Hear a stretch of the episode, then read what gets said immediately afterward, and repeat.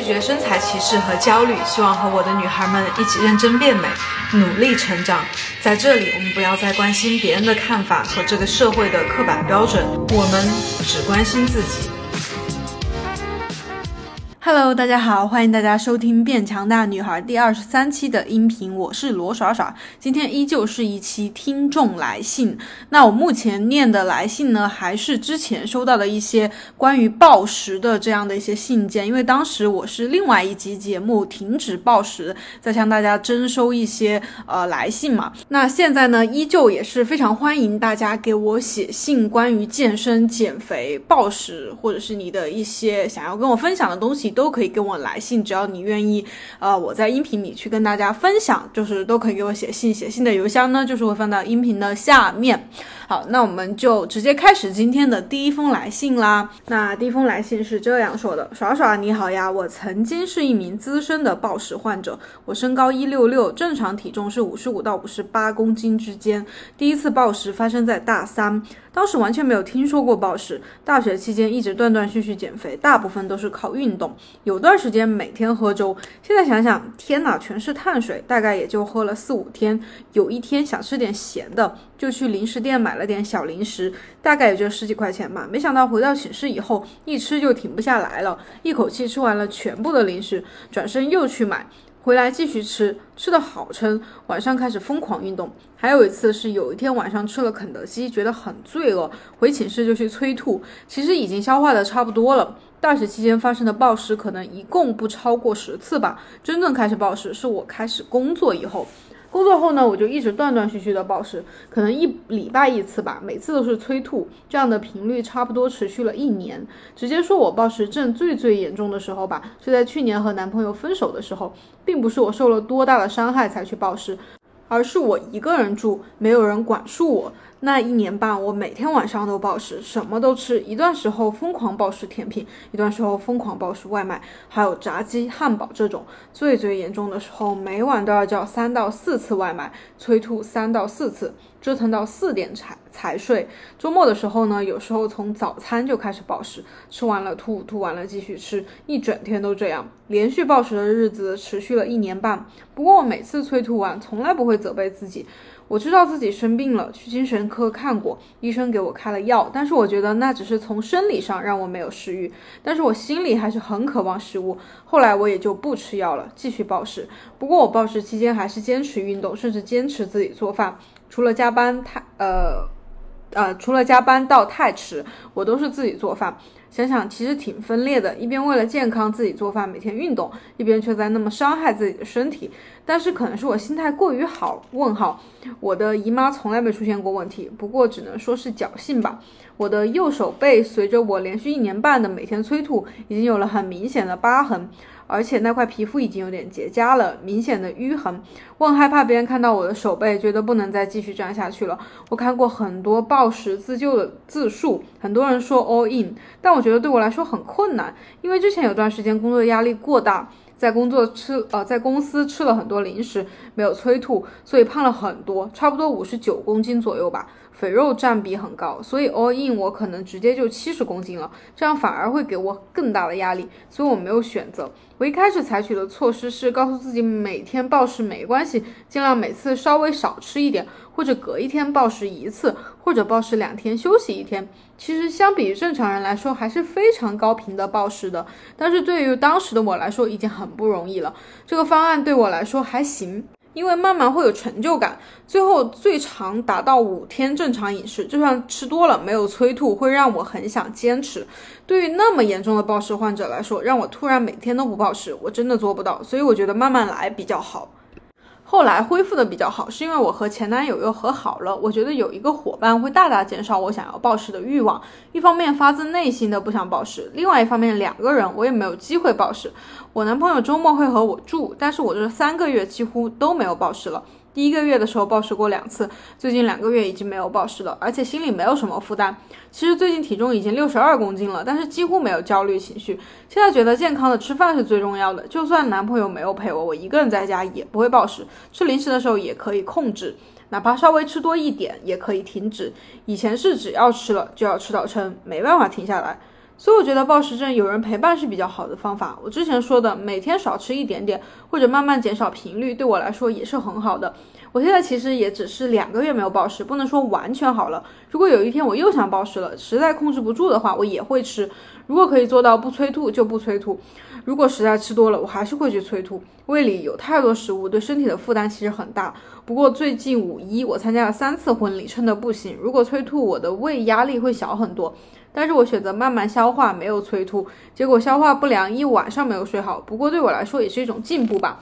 说了这么多，可能更多的是一种心路历程。但是我想说，如果已经发生暴食了，并且没有办法控制了，放平心态，慢慢恢复，都会好的。其实好好吃饭也没有那么难，不要给自己定太高的目标，甚至今天少暴食了一点点都是进步。最后希望自己可以更好的恢复，健康才是第一位的。OK，这封信就是这样。那大家听完应该大概就能了解到，是一封就是靠着自己的努力，这样和暴食，呃，和自己和食物这样慢慢和解的一个过程。那其实我刚读完这封信的时候，最大的一个感受就是，这位女生，我觉得你非常的厉害，非常的坚强、勇敢，对。那我想先说一下，我现在对于暴食是一个怎么怎么看待的吧？就我们现在应该有一个共识，就是暴食它其实是一种精神上的病，对它确实是一种疾病。我觉得没有什么好避讳的，因为它就跟感冒、发烧或者其他的那种生理疾病一样，它只不过是一种精神上的、心理上的一种疾病。我知道大家可能听到病或者疾病这种词语，就感觉好像是很负面、很很不好的一种描述哈。但是我想说，大家是怎么看待感冒的呢？感冒它啊，虽然它的一些原因是我们嗯可能没有穿好衣服、没有盖好被子，或者吃太多生冷的东西了，感冒了。但是它也有很多不可抗的一些因素吧。其实我们也并不想，就是它就是一种不小心意外。就不小心就生理上就生病了，啊，那感冒在很早很早之前，就是我们的我医术还没那么发达的时候，就是不知道这个是一个什么，可能有很多以前的人哈，就是会因为感冒，对他就死掉了，他就病得很重，因为当时没有治疗这个感冒这个病的方法药或者是对，然后当时的人可能就会觉得感冒是一件很恐怖的事情，如果感冒了就不得了了，不知道应该怎么办。那暴食，我觉得目前阶段也跟就是当时感冒还没有很多人去研究，还没有相应的药物，还没有那种治疗手段的时候是一样的。就一方面，我们现在大部分的人，哪怕是有暴食的人都对于这件事情其实认知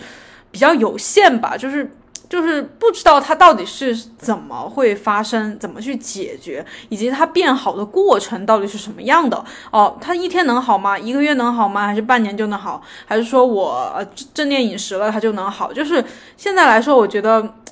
就是它还是一个很，嗯，也不能说未知吧，就是是一个还比较模糊，还比较我们人类没有办法完全去把握的一种。呃，心理问题或者心理疾病，嗯，对。所以现在我们可能看到市面上有一些相对专业的哈，就是什么停止暴食啊，停止什么这种情绪性进食啊等等这种书资料文献，然后也有一些嗯稍微专业点的人士在网上去分享一些东西嘛，或者是像我这种有一些亲身经历的哈，这种博主啊什么的在讲这种东西。但总体来说，我觉得暴食这个问题就是没有一个很系统，或者是说很科学很。嗯，很完整的一种治疗的方案或者流程，嗯，我觉得没有。然后更多的是大家都在自己去摸索，然后自己去总结一些经验，自己在尝试。所以作为，嗯，怎么说呢？就是因为我觉得暴食它首先是我们这个新时代的一种新兴的问题，就是。我想以前任何一个时候都没有现在就是有这么多暴食或者暴食症、贪食症这样的人群。因为真的这个时代的特殊性哈，就是现在大家都还就是啊，什么物质上的生活已经比较满足了嘛，就是大家想吃什么啊，想点外卖呀，基本上都是可以去买到的。就是说这个食物啊是非常充充足的。然后另外食物充足了之后呢，大家就精力就会放到其他的上面去嘛，就是在我们经常讲到的什么内卷呀、什么焦虑呀这些，这些都很大，就是大家会更多的去。在精神上有很大的压力，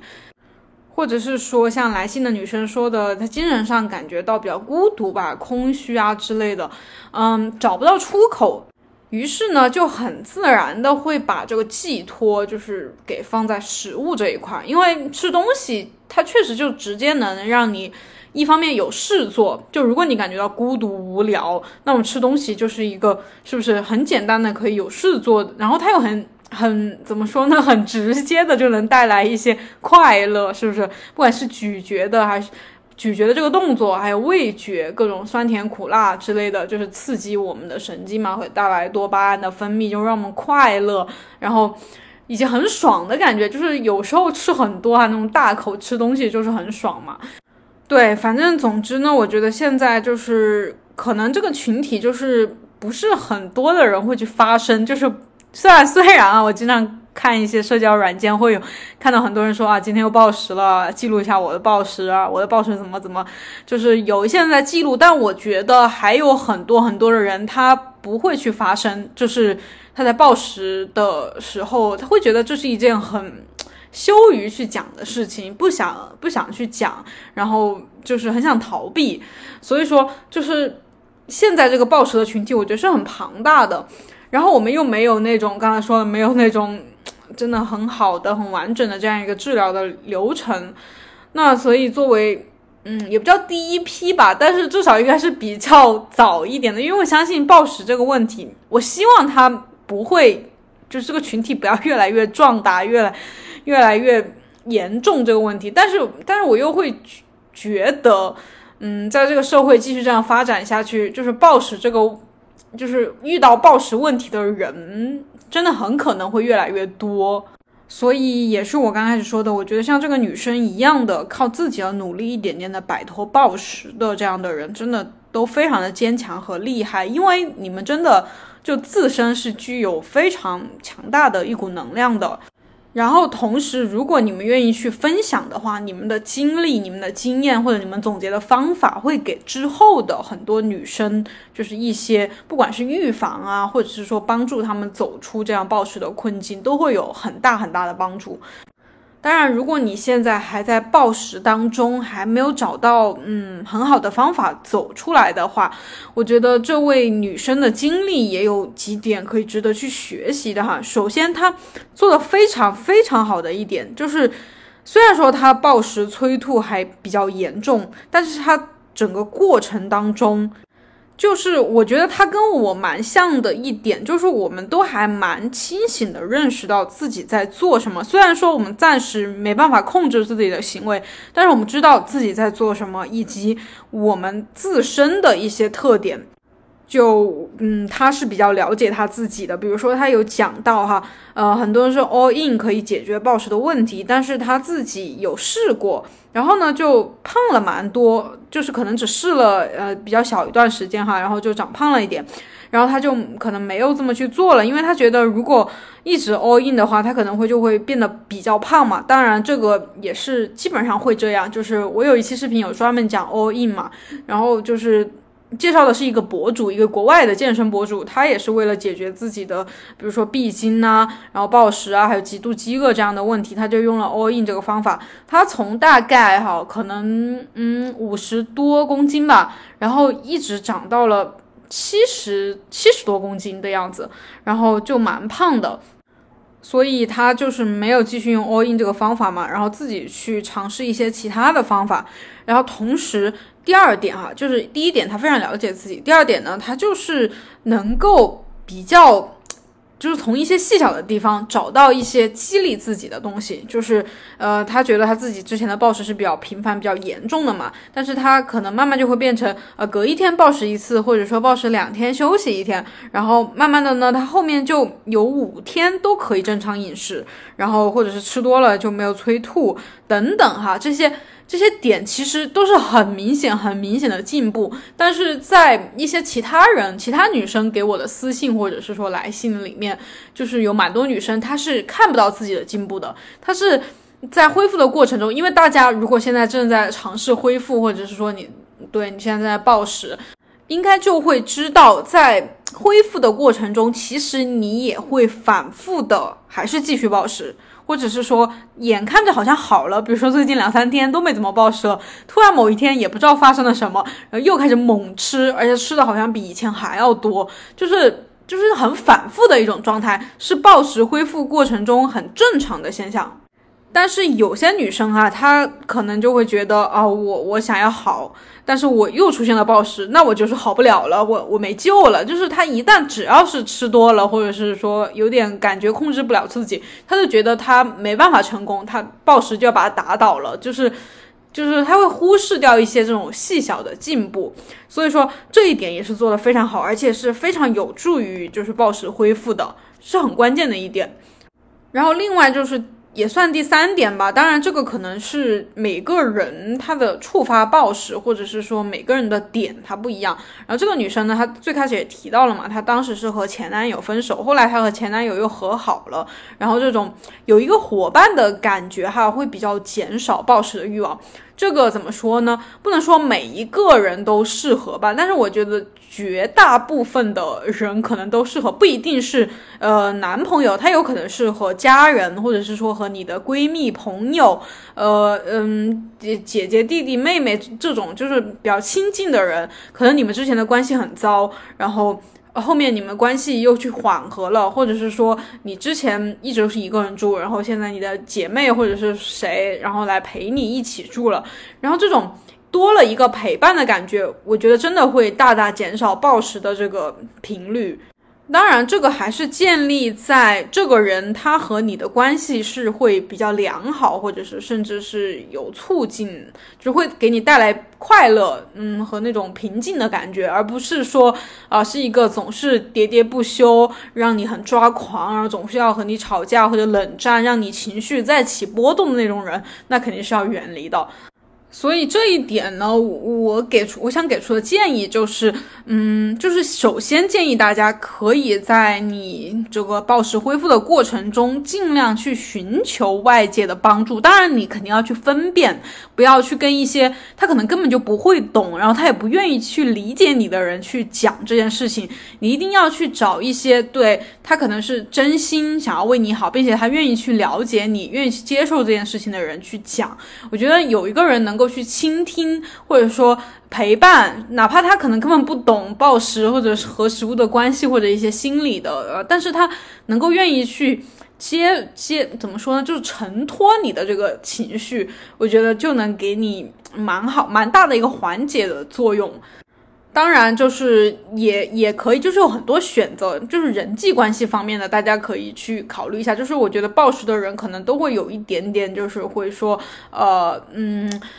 独处，或者是说容易回到自己的那个世界里面，就是与外界封闭，不想与外界交流，这样这样一种感觉。就是虽然我们还在正常的上学上班，但是可能你会是一种很封闭自己的状态，就是觉得别人可能不不会了解你，或者是说你做的你在暴食，然后别人如果知道的话会会怎么怎么看你，就是你不想让别人知道，所以我们可能会处在一种很社交孤立的感觉里面。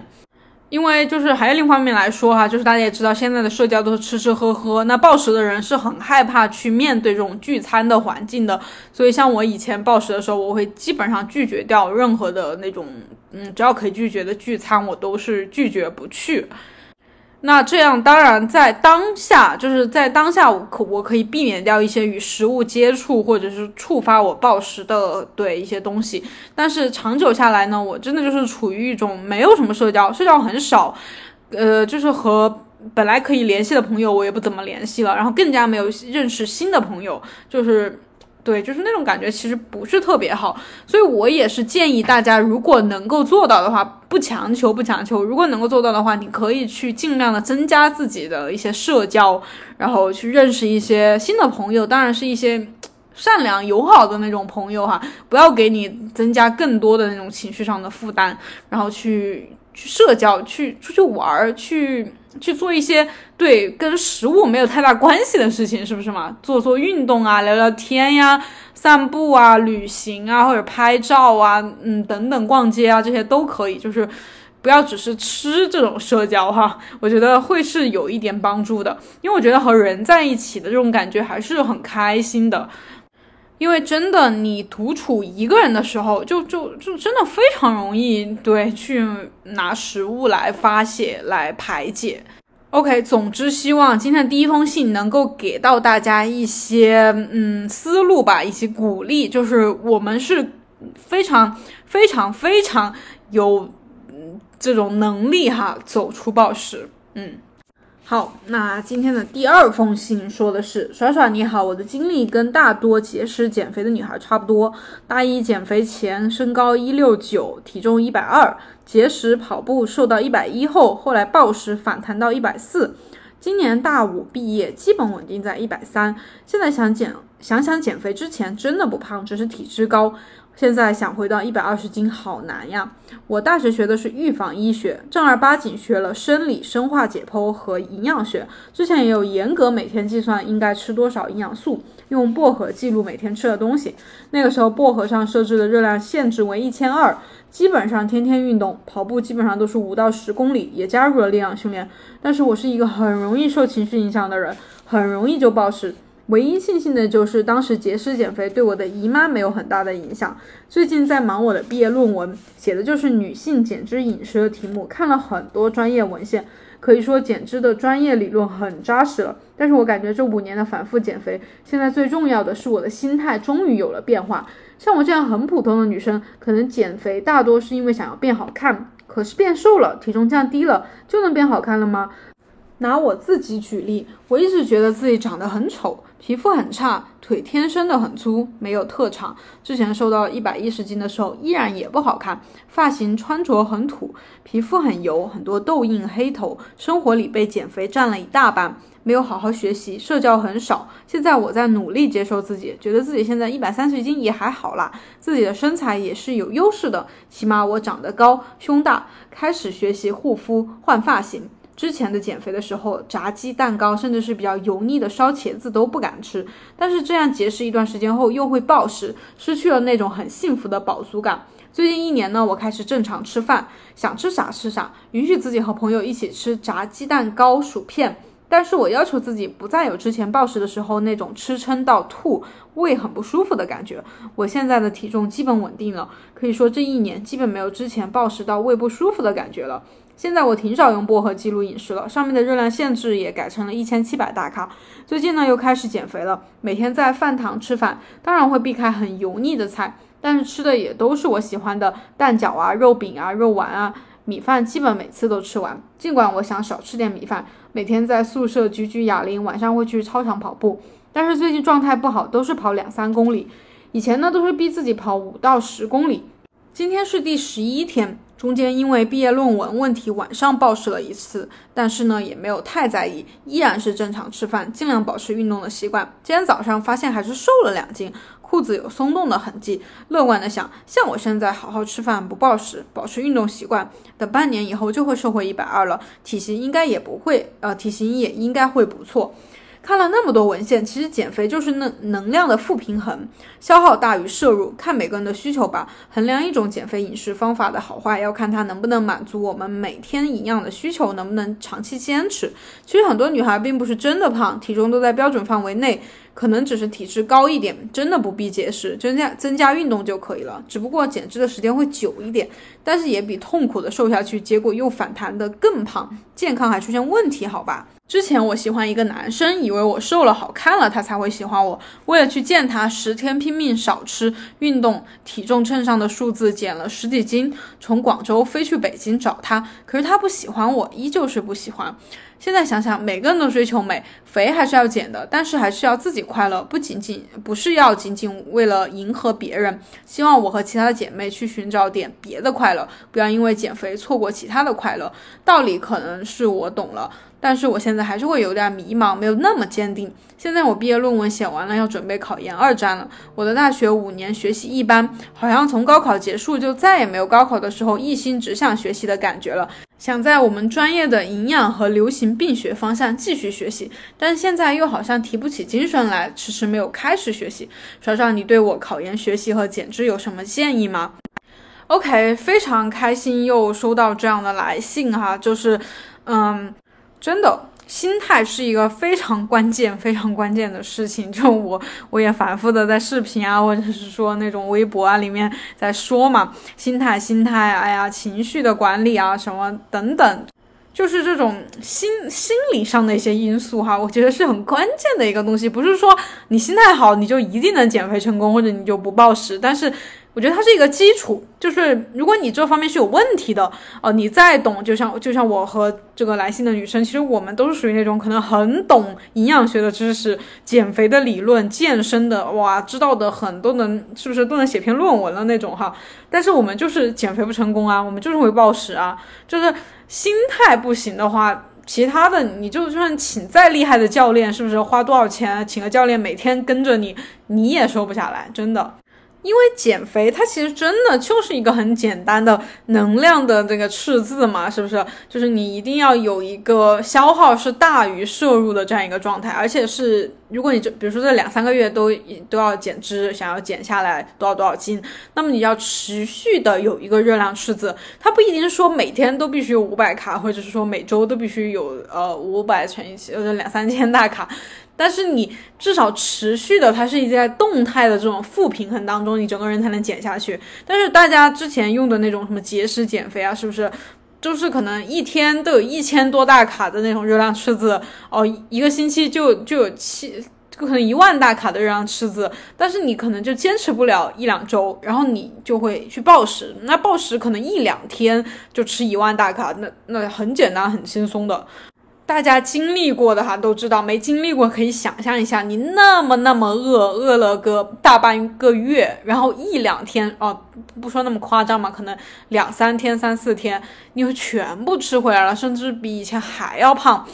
虽然说你可能是全部吃回来，回到原点了，但是这个过程中，你的那种心力交瘁，那种消自我的内耗，就是把自己掏空了，然后。呃，可能饿着睡觉，就是饿的想咬牙切齿的那种，看到好吃的就只能吞口水，然后这样，呃，头晕眼花的坚持过来，结果就会几顿，而且是你那几顿暴食啊，其实暴食过程都知道，过程中其实非常痛苦的，就是你可能刚吃两三口的时候，哎，觉得好吃，真好吃，但是一下吃多了之后，你一下清醒过来，你又会觉得，算算我刚才是不是吃了好几百大卡的热量，然后你的那种后悔自责。就是那种情绪，那种觉得自己会会反弹、会长胖的那种恐惧感，一下子笼罩你的心头，然后，然后吃吃，然后就是，如果是继续暴食的话，就是你可能会继续吃，然后吃的很撑的那种胃要爆炸掉的感觉，哇，就是所以说，你想一下，这整个这一个月减肥，你前前大半个月你饿的要死。那肯定很痛苦吧，然后后面你又暴食，那对，那整个你每天都不开心，每天都很痛苦啊，你你对你的内心就是一种折磨啊，你就是每天都活在对，也不说地狱吧，至少都是很不好过的一种状态吧。那大家觉得这样经历是不是这样一个月，一个月可能还好啊，因为大家减肥其实都是反反复复的嘛，可能你一年的搞好几次这样的事情，就是。你觉得你这个人的心态还会好吗？你对自己还会有信心吗？你对对于不再暴食、走出暴食，你还会对就是会有信心吗？这件事情，所以说，对心态啊很重要。那么心态呢，其实也也你说简单也简单，其实就那两三句话，是不是接受自己、放过自己啊？正念，然后就是好好的吃饭，就是。说来说去都是那几句话，但是要做到真的是，呃，也不是说很难，但是你一定要是说，你的内心决定，我决定我要放过自己，我不要再这样折磨自己，因为因为我自己是经历过的嘛，我可能有。嗯，两三年都是在暴食嘛，就是节食减肥，暴食，然后又绝食，然后绝食受不了，然后又开始暴食，就是真的有两三年的时间都是这样搞的。然后过程中，你说我知不知道这样是错的呢？我也知道不应该这样，但是我就是，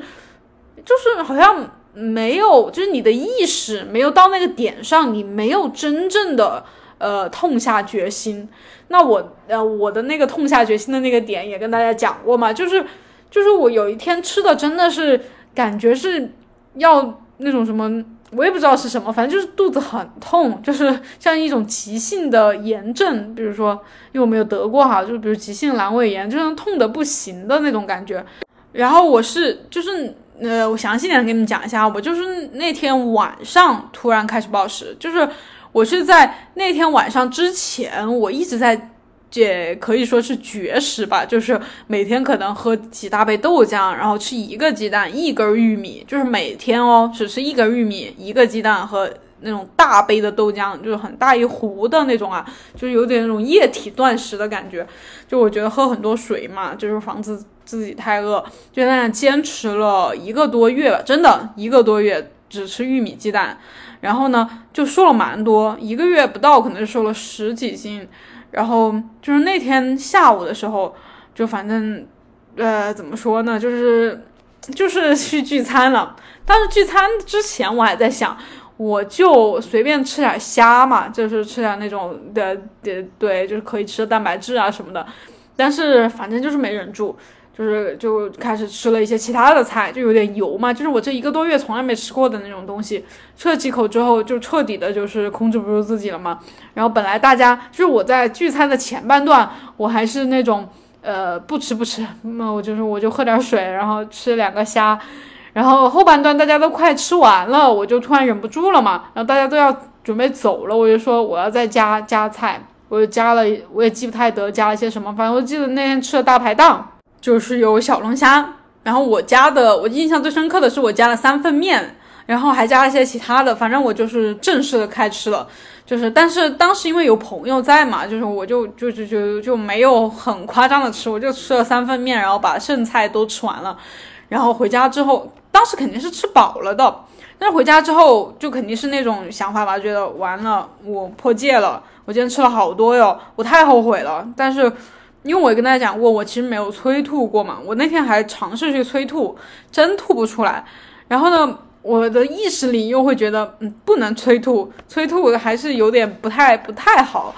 然后，但是那个那个你也知道，食物就已经吃到肚子里面了，消化也需要时间，都肚子一直是很撑那种感觉。我有一个多月都是都是饿得头昏眼花的那种。今天竟然吃的那么撑，就是觉得怎么办呀？这不知道怎么办了。然后就是那一个晚上也感觉非常的漫长，当时都已经九十点钟了吧，然后我就反正就是已经放弃自己吧，想要放飞了那种，就跑到楼下去就买了一大一大袋零食吧，就具体的我也记不得了，反正我家当时住的那个地方楼下是个小超市，就是反正也没什么好吃的东西，就什么饼干呀、蛋糕啊，还有威化饼干啊，还有那个。嗯，冰淇淋好像还买了几盒，然后那种小什么那个法式小面包，很大一袋的那种啊，就就买了很多回来，然后就坐在那里疯狂的吃，就可能半个小时不到就把一袋子几十块钱的东西都都都吃完了，然后然后又开始去把冰箱里的一些我真的记不太得是些什么了，反正就是的一些碳水类的东西，就是弄出来然后吃，反正就。吃吃吃吃吃吃到十一十一十二点吧，然后当时家里的人都要睡觉的嘛，我也想我也去睡了，然后就我坐到床上没有一会儿，我就感觉到很很剧烈的那种痛。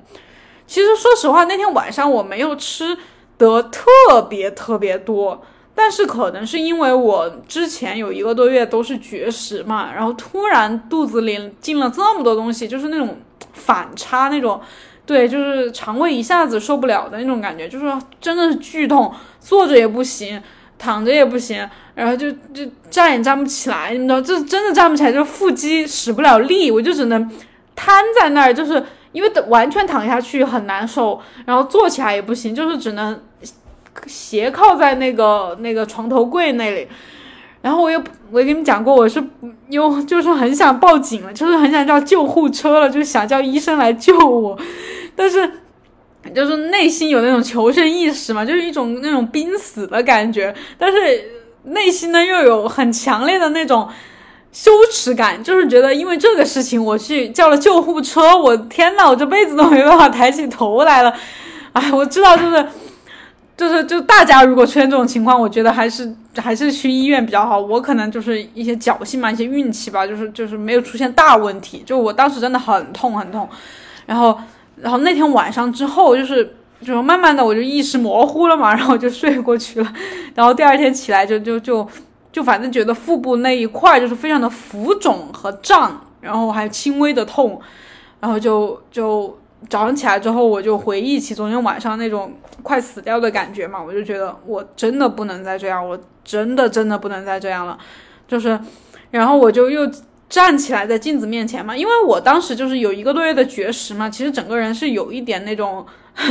那种消瘦的感觉，就是饿了一个多月那种感觉。但是那天晚上又吃的很胀嘛，就是我是一种整个人很虚弱、很消瘦，但是肚子呢又很大，就是因为晚上暴食了之后肚子很大很胀的那种感觉嘛。我就当时看着镜子里面的自己，呃，突然有一股怜悯的感觉，就是说我真的之前哈。就是这二十多年，我从来都没有对自己有过一种怜悯的感觉，你们知道吗？就是我可能会呃遭受一些委屈啊、不开心啊，我会对我会委屈的哭啊、伤心啊或者什么的，就是我从来没有一一种可怜自己，觉得自己好好可怜呀，好。为什么要这样对待自己？就没有没有对自己没有任何怜悯之心。我之前从来都是批评自己，觉得自己不够自律，太胖了，太丑了，然后呃什么什么都做不好，然后对没有别人没有别人好，就从来都是唾弃自己，呃骂自己那种。然后我就觉得，怎么一个这样一个女生，为什么为什么会要遭受这样的事情？为什么要这样对待自己？然后。然后同时，我当时还给自己拍了几张照片，因为我当时有健身嘛，就健身也有一两年了。然后我就，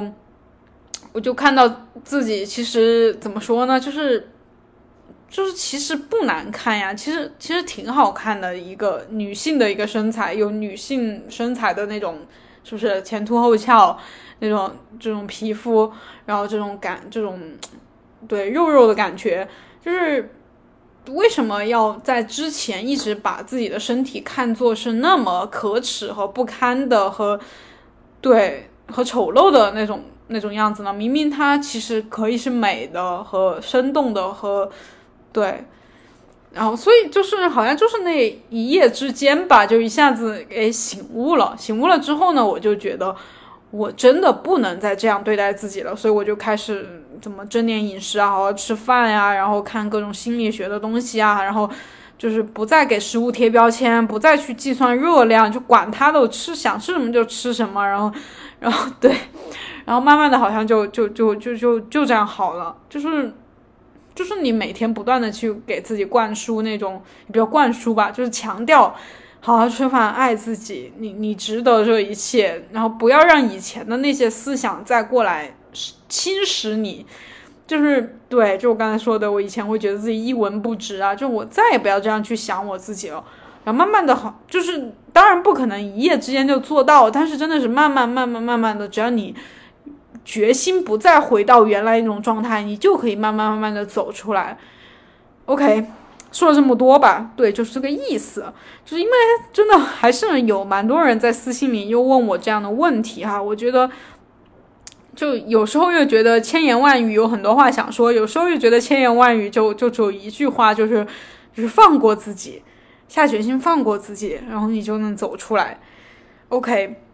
然后呢，对。这封来信当中还有一个点，我想说的就是，就是这封信和刚才第一封信的女生都有说自己的姨妈其实没有受到太大的影响，然后我其实也是属于对姨妈没有受到很大的影响，但唯一的影响就是我记得我原来我不知道是因为现在年纪逐年增加，就是怎么的，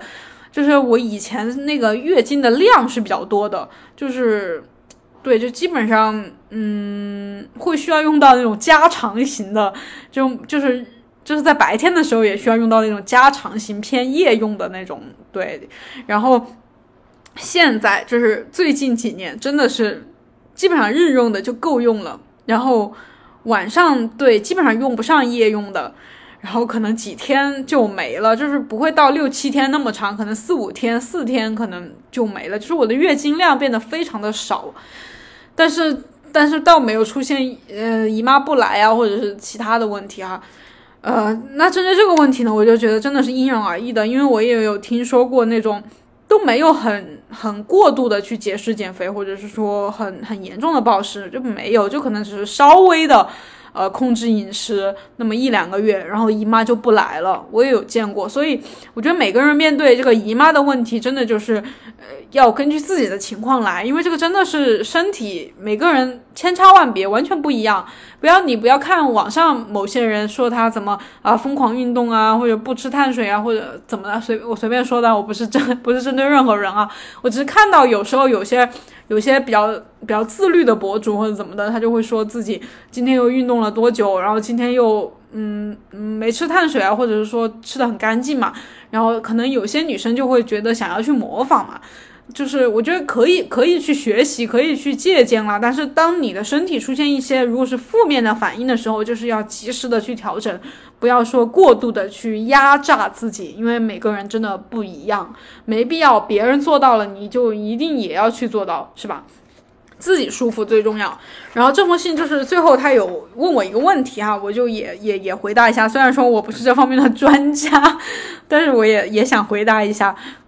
就是他说他毕业论文写完了，想要准备考研二战。然后他说他学习一般，好像高考结束之后就没有高考时候那种一心只想学习的感觉了。然后他是想在他自己本专业，就是营养和流行病学上继续学，但是现在好像提不起精神来，迟迟都没有开始。然后问我说考研学习和减脂有什么建议？为什么说说完考研学习最后还要加一个减脂？OK。就是针对，当然就是具体的考研的学习，我肯定没有什么建议了，因为本人没有什么考研的经验。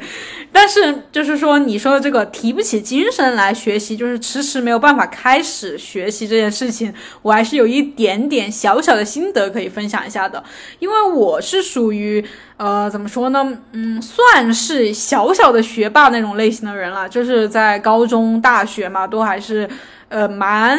喜欢学习，这个喜欢打个引号哈，就是我不是那种发自内心的热爱学习，我是好像除了学习不会做其他的事。就是我，你们也知道，我以前就一直很胖嘛，就反正比较自卑，呃，就不怎么喜欢社交。然后我又是属于那种真的肢体不协调的人，所有的运动。真的，所有的运动，包括在健身的时候，有某一些动作，我都能体现出我严重的肢体不协调。所以说，除了健身之外，目前啊，我都没有任何其他喜欢的运动，比如说游泳、打球这种，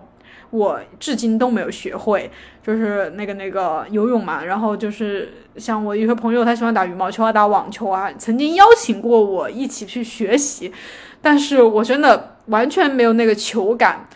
然后啊，不要不要啰嗦那么多我的事情了，反正我就是那个那个还有点有点学习的心得哈，就是那时候嘛，就是在大学上学的那个时候，我是因为没有任何其他事情可以做，但是呢，我又需要证明我自己的价值啊，就是我需要找一个可以依靠一个。对，一个给我支撑的东西，我就只有学习了。因为，对，从小就是反正只知道死读书嘛，然后就，然后成绩比较好的话，或者什么，对，分数比较高的话，你就能获得周围人的一些认可，对，这种感觉是很好的，所以我就会比较努力的学习。然后毕业之后，你们也知道，就是我就是没有继续读书，没有继续深造啊什么的，然后我就，而且还转换了一个专业，就是。健身嘛，就是当时因为觉得想要减肥，就是觉得想要有好的身材，然后，然后虽然请了教练，但是我觉得我身材一直都没有往我特别理想的那种方向发展，我就觉得我要靠自己的努力去做，所以我就自学健身，然后，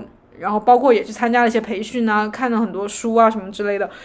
呃。那个时候我觉得就是支撑我，就那个时候的学习热情还是蛮高的。我记得我就是买了很多健身的书，然后就经常去书店啊、图书馆去找资料嘛，然后还记了很多笔记，就画画图啊。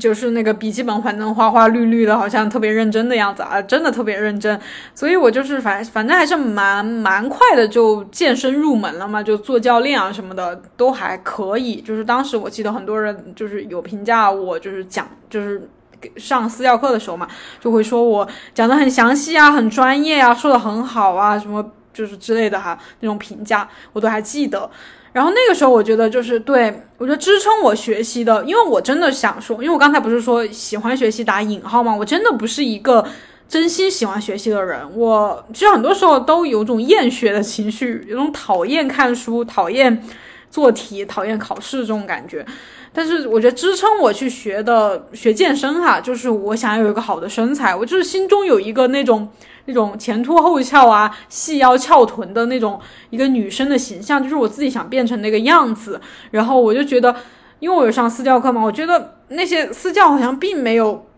办法把我变成那个样子，那我只能自己去，就有点像那种寻找武功秘籍那种感觉。就是这个东西它推动着我去很看了很多很多健身相关的东西。然后呢，那个是在我健身嘛当教练的头一两年吧，就是对。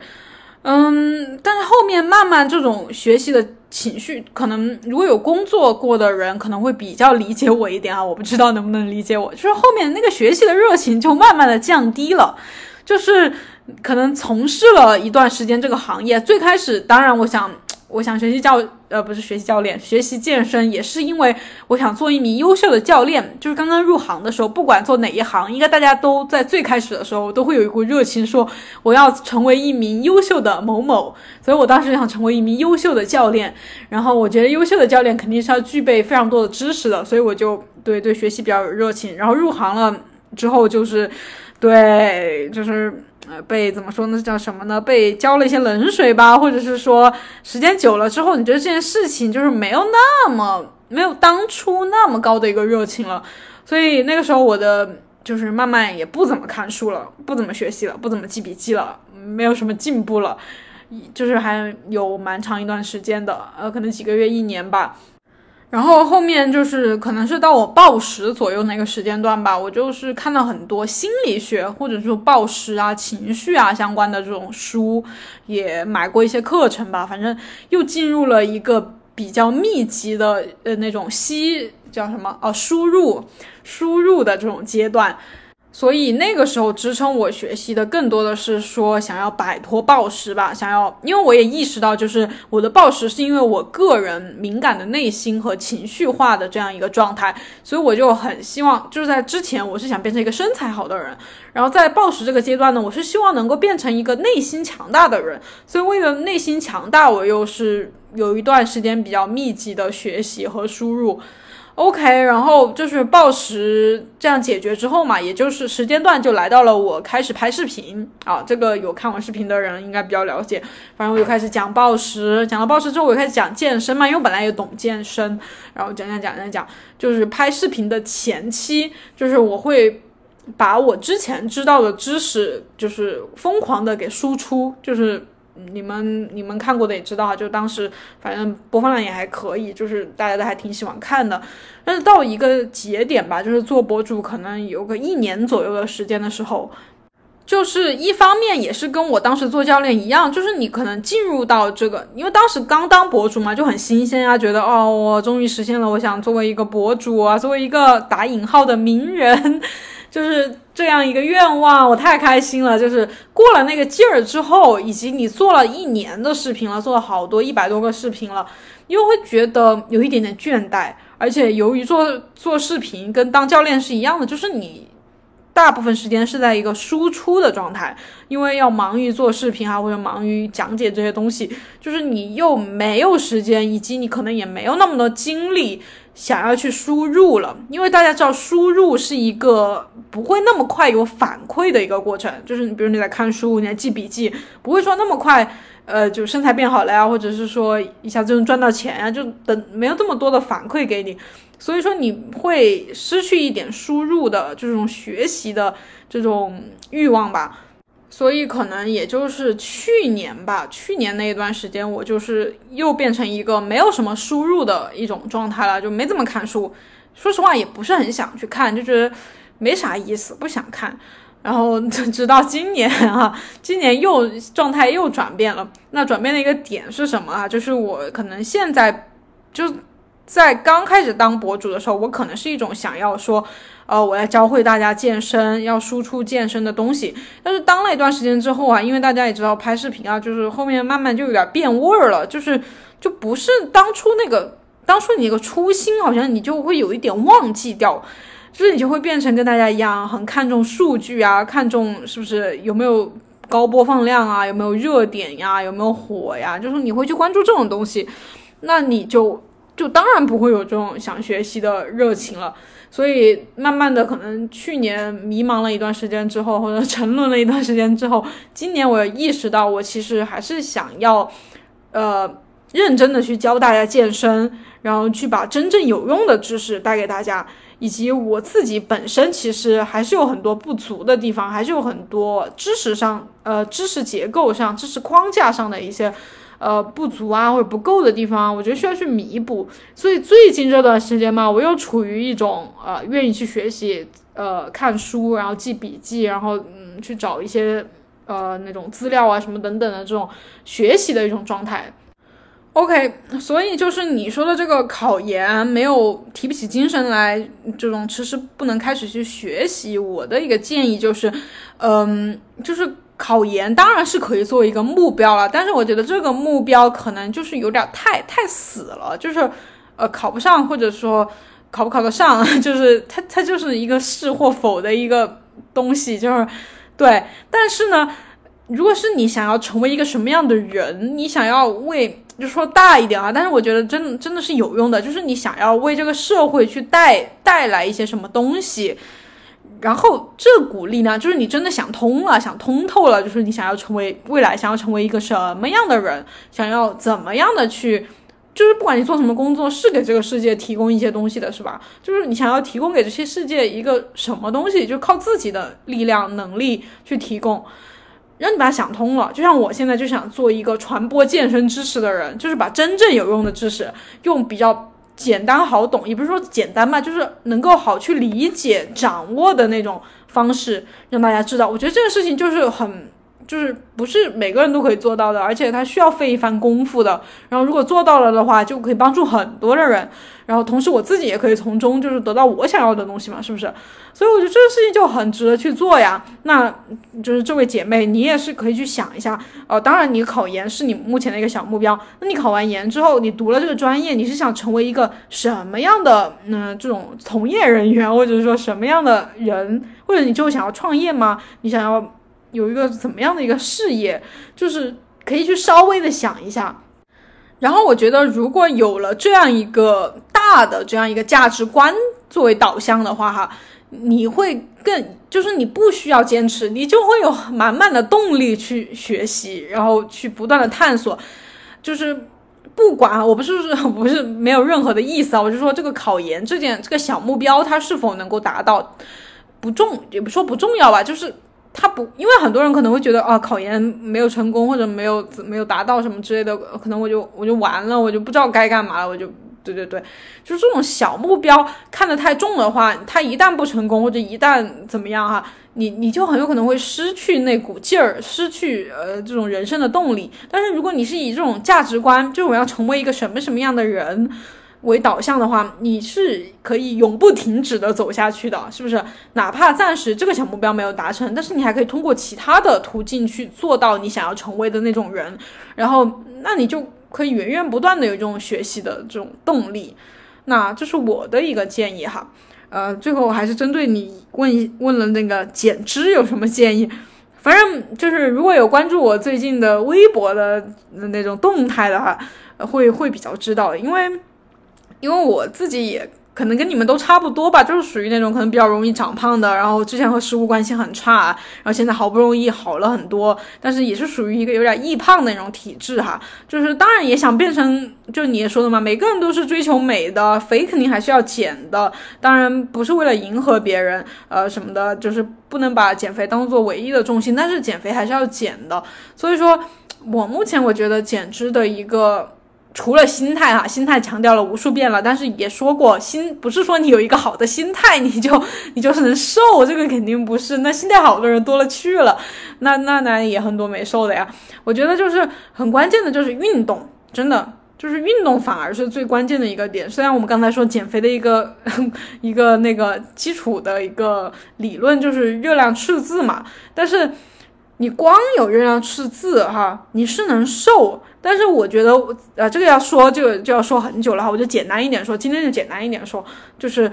大家想要变瘦，其实是基于一个想要变得更好看嘛，变得追求美的那种感觉。我觉得在现在啊，现在大家平时有看小红书啊，有看什么的，就我觉得现在好像已经慢慢不会以瘦为美了，因为我有看到很多在。呃，发自己照片就是那种真的很瘦的女生，可能七八十斤什么的。我看下面的评论已经有很多女生会说，呃，就觉得太瘦了，就觉得不太希望自己是这个样子或者什么什么的。就是以瘦为美已经不是一个时代的大趋势了。